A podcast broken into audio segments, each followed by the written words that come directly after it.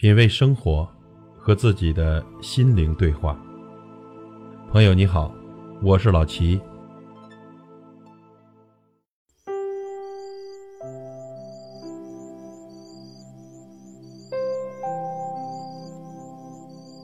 每年过年的时候，这时间飞逝的感觉呢，就格外的强烈。去年发生的一切就像昨天的事情，自己被时间催着年年老。静下来的时候，会想到上一年我都干了些什么，好像又都什么也没有，然后就过完了。时间对于我来说呢，总有一种失控的感觉，好像常常一看书就停不下来，一追剧就忘记时间，一玩游戏就无心工作，专心致志地干着没有意义的事情。等发现的时候呢，又特别的懊悔。失控的时间转眼就消失得无踪无迹。我们看着别人减肥成功晒图，别人的证书，别人的晋级，内心产生强烈的挫败感，不停的骂自己，怎么就管不住自己呢？情绪特别糟糕，一连几天没胃口，睡不好。一个让时间失控的人，一定也缺乏自控力，而不能自控的人，其工作、学习、生活很容易一团乱，所以觉得自己需要提高自控力。除了对工作有益，对心情、对身体都大有益处。过年在亲戚聚会吃饭的饭店，偶遇初中的同桌，那家伙是个特逗的人，老是让我称他师傅。我不喊，他就后面追着我叫徒弟。关于他的搞笑啊，专门写篇文章都不够。我们还是说说他的自控力吧。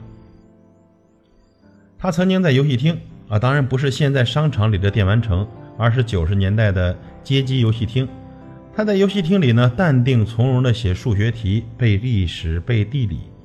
因为是家里开的游戏厅，所以呢，他要帮忙看店、兑换个游戏币什么的，处理一下机子的小毛病，时时呢会被人打断。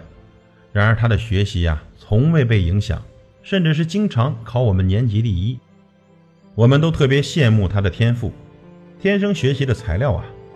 我也曾问过他。你有没有什么秘密？他直接回一句：“像你们说的那样，我是学习的天才啊。”然后就不搭理我了。过年的商场呢，总是格外的热闹，尤其电玩城聚集着各种年龄段的玩家。我看着电玩城，跟他说：“小时候你家还开过这呢？”早不干了，要是一直坚持干到现在，也许不错呢。想起他在游戏厅写作业的事，我就问他。你当时是怎么做到的？在游戏厅，我用手比划着写字的样子。他一笑。其实现在想想啊，那个时候的自己呢，并没有刻意的去想这件事。像现代人所说的，提高自己的自制力，或者制定种种的计划来约束自己，只是自然而然的觉得学习是我应该做的，是重要的，所以就去做了。回来后，我开始从内心的层面来说服自己。这件事情是必须做的。决定减肥后，面对最爱的蛋糕，一个我告诉我可以吃，另一个我说不能吃。今天吃了，以后的每天下午都想吃一块。减肥根本不可能。一个又说，只是今天吃一块，我发誓以后绝对不吃。另一个我说，誓言管什么用？自己骗自己玩，管住嘴才能穿好看衣服。一个我又说。我受罪只为给别人养眼，这事不干也罢。另一个我说，减肥为的是健康，为的是自己，不是没给别人看。最后，终于我放下了美食，这个过程就是自己和自己斗，真的很难，但我做到了。人都是这样，为别人做点什么总是不情愿，而为自己的付出总是心甘情愿。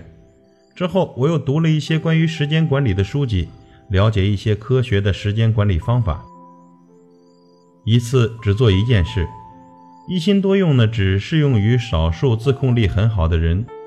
我无法做到多个进程一起运行，一边跑步一边记单词都没有办法进行，因为我根本记不住。既然不能呢，那就先不要勉强。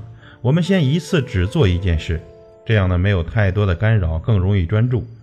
人呐，一旦专注做某件事情，就不会东张西望，不会想东想西，自控力呢会在不知不觉中得到提升。所以呀，在做某件事的时候，就把所有的东西都关闭，不要试图花一份时间做两件事情，老老实实的做好一件已经很不错了。想写点什么东西，也习惯开着微信，担心有人找不到我，但写了两行就忍不住瞄一眼手机，长时间不想就会去摁摁看看，就这样坚持一个小时，思路也没有，字也写不出来了。也有人呢，习惯在工作前不停地刷网页，直到再也刷不出新东西，才肯老老实实的去工作。而这时候呢，又猛然发现时间已经不多了，于是工作只能马虎应付。这些都是坏习惯，我们就认为没有办法改。真的没有办法改吗？小孩子习惯一边吃饭一边看电视，大人坚决不允许，或者给一点惩罚，他们往往也能改掉。改掉坏习惯又不会死人，你不去尝试，不下定决心改，怎么知道改不掉呢？从现在开始，我要和坏习惯做斗争。写东西时别说开微信了，直接把手机关掉；工作前也别再刷网页了，直接进入工作。也许呢，刚开始有些痛苦，很难进入状态，但只要你坚持一段时间，就会发现一切都没有什么大不了。通过与坏习惯的斗争，你会发现。自己的自控力得到了明显的提升。